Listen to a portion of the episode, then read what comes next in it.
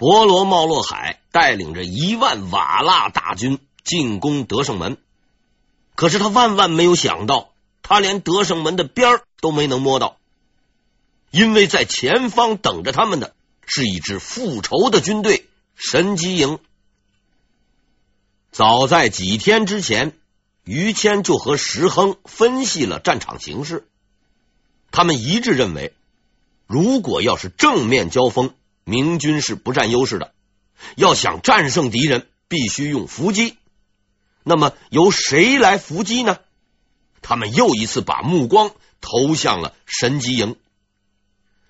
要说明的是，神机营主力部队已经在之前的战役中全军覆没了，剩下的这些只是神机营的二线部队，一线全都死完了。二线自然就变成了一线。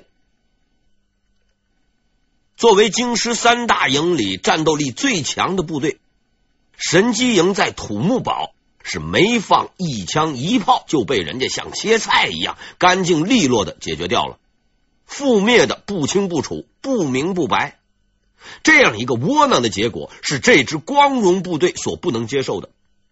因此，在所有的京城守军中，他们的求战欲望最强，复仇的心理最重，把任务交给他们，实在是最为合适的抉择。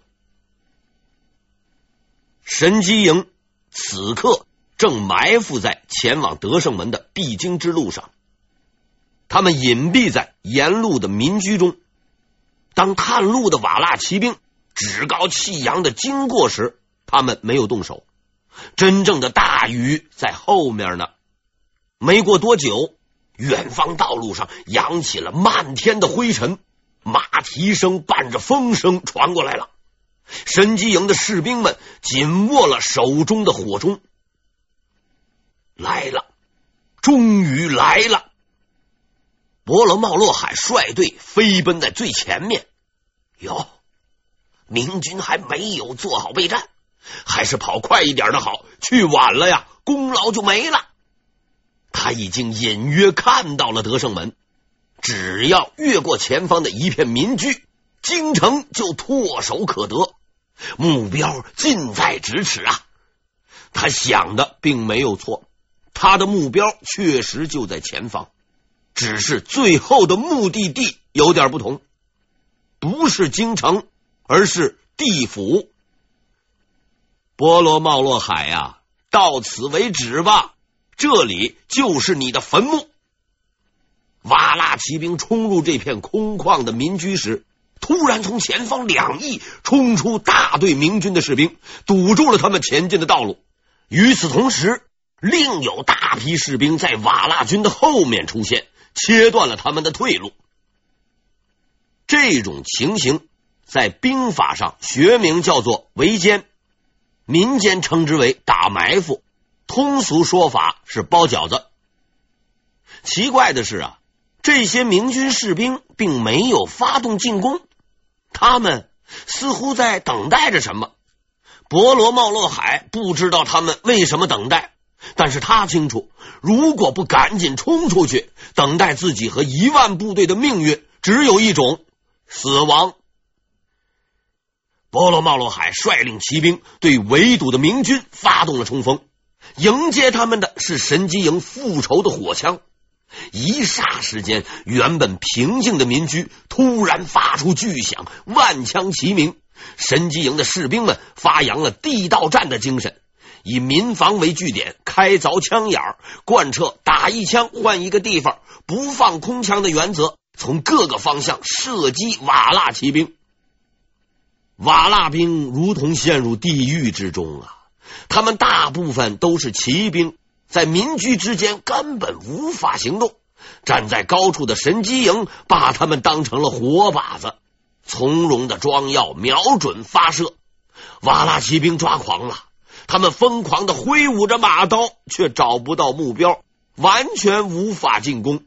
马虽然跑得快，但并不能上房揭瓦呀。很多人当场就被击毙，个别聪明的已经开始丢弃马匹，拔腿逃跑。伯罗茂洛海也被这突然的袭击打晕了，很快就被神机营乱枪打死。他没有能够成为第一个攻进京城的人，很不幸的成为了第一个在京城被击毙的瓦剌高级将领。主帅被击毙了，一万大军立刻崩溃，几乎被全歼。至此，德胜门之战结束，野先完败，和完胜啊，只差了一个字，很遗憾。野先安静的守候在大营里，等待着胜利的消息。战果传来，伯罗茂罗海全军覆没，他简直不敢相信自己的耳朵。自打青年起，他继承父亲伟业，四处征战，灭兀良哈，平女真。统一蒙古，横扫天下，无人可挡。土木堡之战，他又击败了最为强大的敌人大明，甚至连对方的皇帝也抓了过来。如此武功，连自己的祖父马哈木也无法比拟。他似乎已经看到这座宏伟的京城即将归为己有，恢复大元的梦想也会在自己的手中实现。开创新的帝国基业，自己的名字将与成吉思汗、忽必烈一起名留青史。然而，于谦给了他一闷棍，将他彻底打醒，并且在他的耳边还大声的喊道：“野先，醒醒，快点起床吧，打仗的时间到了。我不会输的，更不会输在这里。”野先终于清醒了，他开始认识到自己眼前的这座城池不是那么容易攻克的。他下达了总动员令，命令所有骑兵对京城九门同时发动总攻。野先也跨上了战马，亲自指挥主力骑兵冲锋。他为自己选定的目标是安定门。安定门的守将是陶瑾。此人名气不大，没有什么卓著的战功。与德胜门一样，此门也是京城向北的城门，路途较近，十分适合军队进攻。也先选择安定门为目标，大概呀是想找个软柿子作为突破口。他想不到的是，一位老朋友正在安定门外等着他呢。并将带给他意想不到的惊喜。当然了，这位老朋友并不是一只软柿子，而是一块难啃的石头。野先带领着他的精锐主力向安定门扑过去，他比他的弟弟要谨慎的多。一路上，他都小心翼翼，唯恐中埋伏。让他吃惊的是，一直到安定门前都没有遇到过任何麻烦。也没有任何伏击出现，这更让他确定了安定门是京城防守的弱点所在。就在他准备向城门发起冲锋的时候，惊奇的发现明朝守军竟然放弃了防守，主动向自己冲杀过来了。哎，这到底出了什么事儿了？野先实在是摸不着头脑。虽然他已经看清对方也是骑兵，但明朝骑兵并不是瓦剌骑兵的对手，这几乎是大家公认的事实。现在呢，这支骑兵竟然放弃防守，主动向自己发动进攻，其中的缘由实在让人费解。原因其实并不难找，还是引用我们之前曾反复说过的那句老话。凡事总有例外。瓦剌骑兵的整体素质固然要比明朝骑兵强，但并不排除某些例外情况的出现。一个优秀的将领加上合适的用兵方法，足以培养出优秀的骑兵部队。驻守安定门的正是这样一支部队，而他们的指挥官也是野仙的老相识石亨。石亨和野仙算得上是老朋友了。石亨原来做边将的时候，就经常和野仙打交道。当然了，他们打交道所用的道具是刀剑，地点呢，则是战场。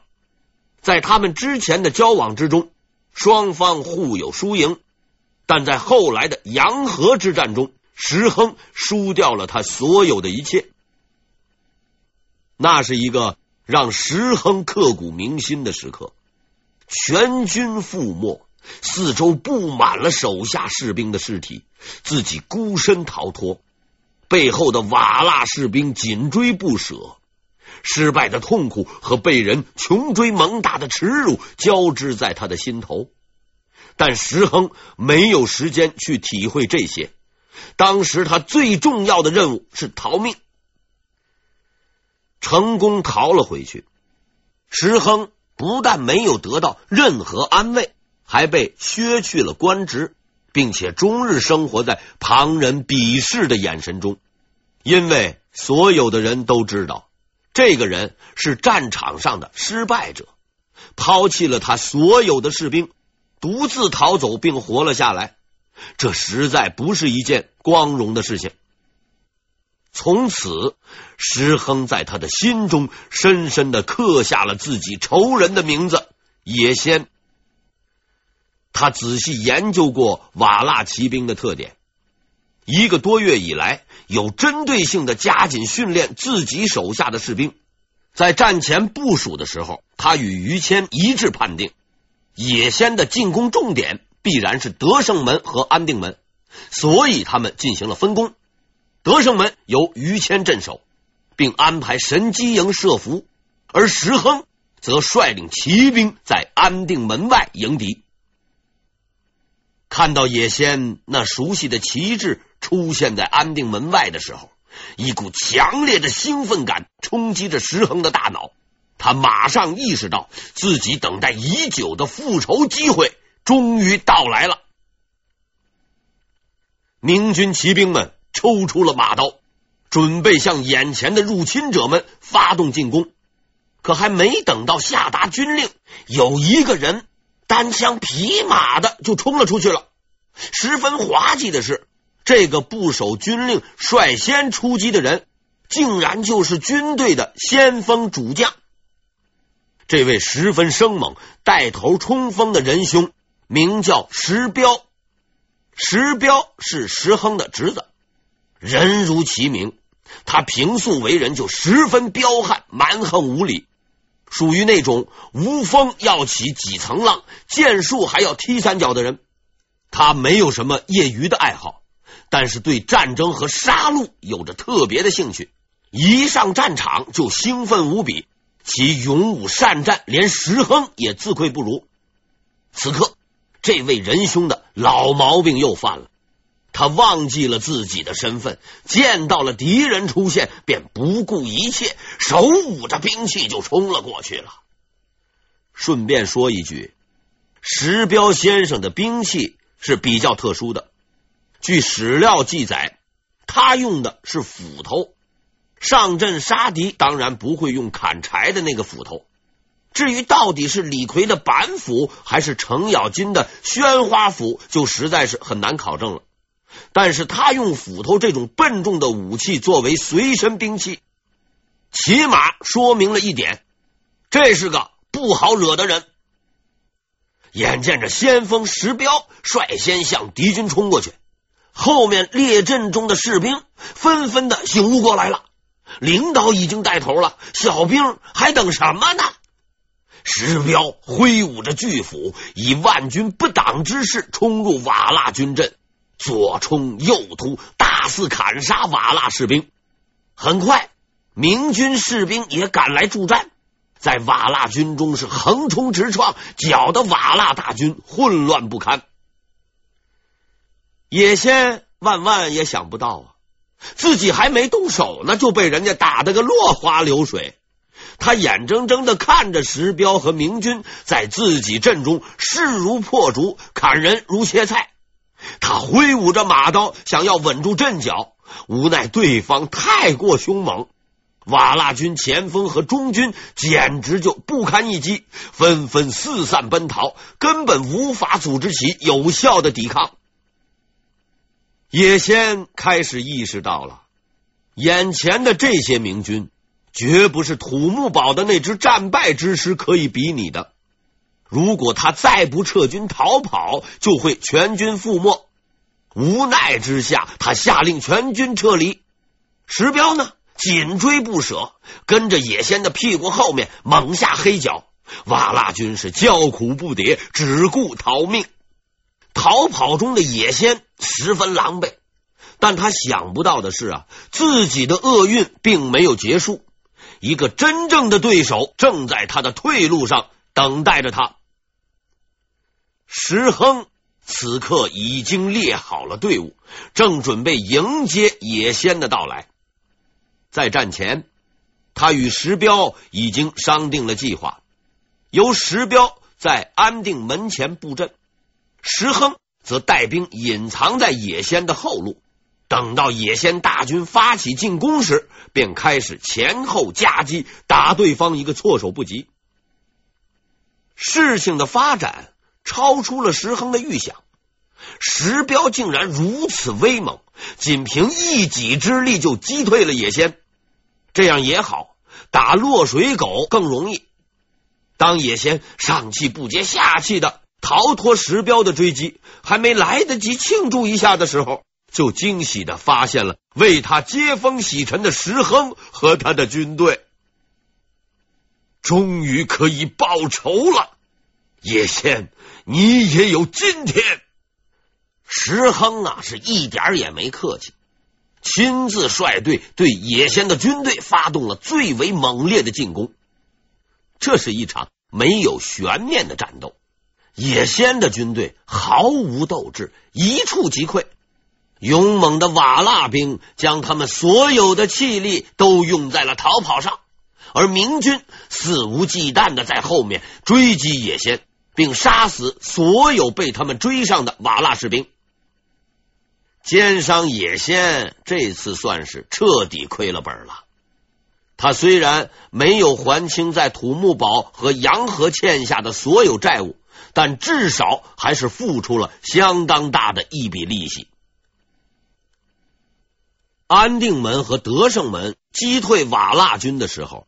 西直门守将孙唐正面临着尴尬的窘境。野先的军队是骑兵为主，机动性很强。在德胜门和安定门吃了败仗后，他们立刻就转向了京城西面的西直门。这可就苦了镇守此门的都督孙唐。德胜门和安定门是京城北门，正对敌军。因为这个原因。其防卫十分严密，西直门就没有这个待遇了。分配来的士兵战斗力和人数都十分有限。蒙古兵也发现了这一点，于是原先围攻德胜门和安定门的士兵们纷纷转向。他们似乎形成了一个共识：西直门好攻，同去，同去。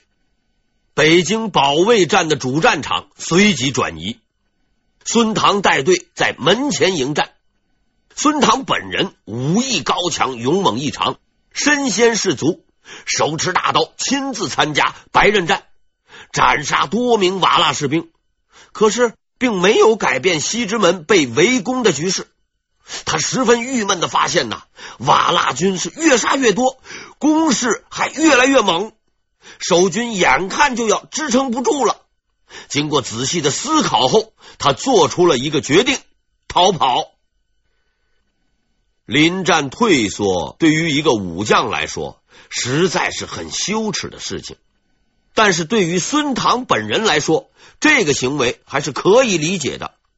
老子也是人，凭什么武将就该送死，不能逃跑？往哪逃呢？外面漫山遍野都是瓦剌军。肯定不能往城外跑，那是找死。最好的选择当然是退入城内。问题是，于谦大人发布了那条要人命的指令，所有的大门都是紧闭的。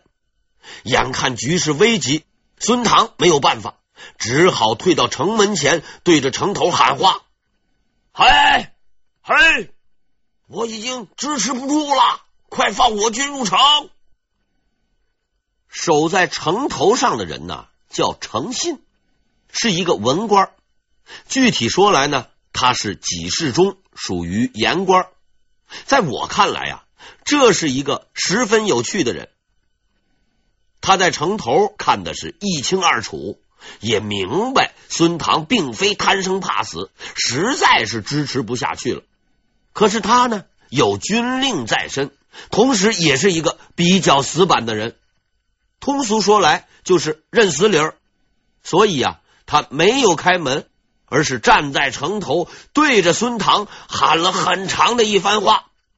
喊的这番话的这个大意呢，是这样的：孙将军，虽然我知道敌人很多，你呢也很辛苦啊，很想进城，我我是可以理解的。但是因为啊，上级有命令。不能放你入城，所以呢，我不能违背命令放你进来。其实，只要你打退了敌人，就可以进城了。所以，希望你呀多多努力，我会在城头为你呐喊助阵的。这番话说的孙唐是目瞪口呆呀！要能打退敌人，老子还找你干嘛呀？不让进就不让进，说这么多废话干啥？找一个言官来做武将的监军，实在是很有意思的组合，在很多时候啊，会造成极强的喜剧效果。孙唐明白，虽然这位城头的言官说了一堆废话，但是主题意思是很清楚的。能够进城的只有两种人。胜利者，或者是尸体。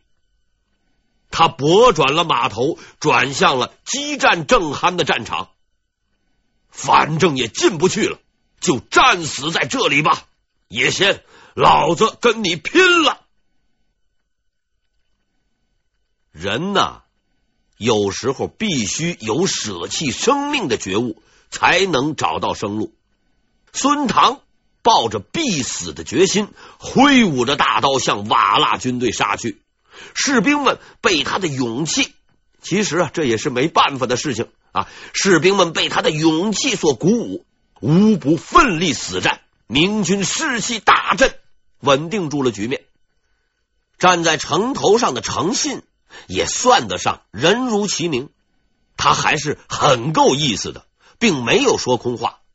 除了指挥啦啦队为孙唐呐喊助威以外，还组织了一批士兵，用火铳和弓箭攻击城外的瓦剌军队，用实际行动支持了孙唐。战局相持不下之际，施亨赶到，他刚才把野先打的是落荒而逃后，便率领军队开始武装大游行，四处扫荡瓦剌军队。听说西直门被围攻，便立刻赶来支援。有这位猛将兄的指挥，明军三两下就解决了进攻的瓦剌军，把他们赶了回去。孙唐九死一生，终于摆脱了困境。由于坚守有功，还受到了封赏，但是他不够坚定的意志和怯战行为。使他经常成为其他武将暗地里嘲笑的对象，很多的史书上也都留下了唐力战不支、欲入城这样不光彩的记录。他就一直在这样的尴尬下干着武将的老本行。但孙唐最终还是恢复了自己的名誉，在十二年后那个混乱的夜晚，他用自己的行动证明了自己的勇气。挽回了声誉。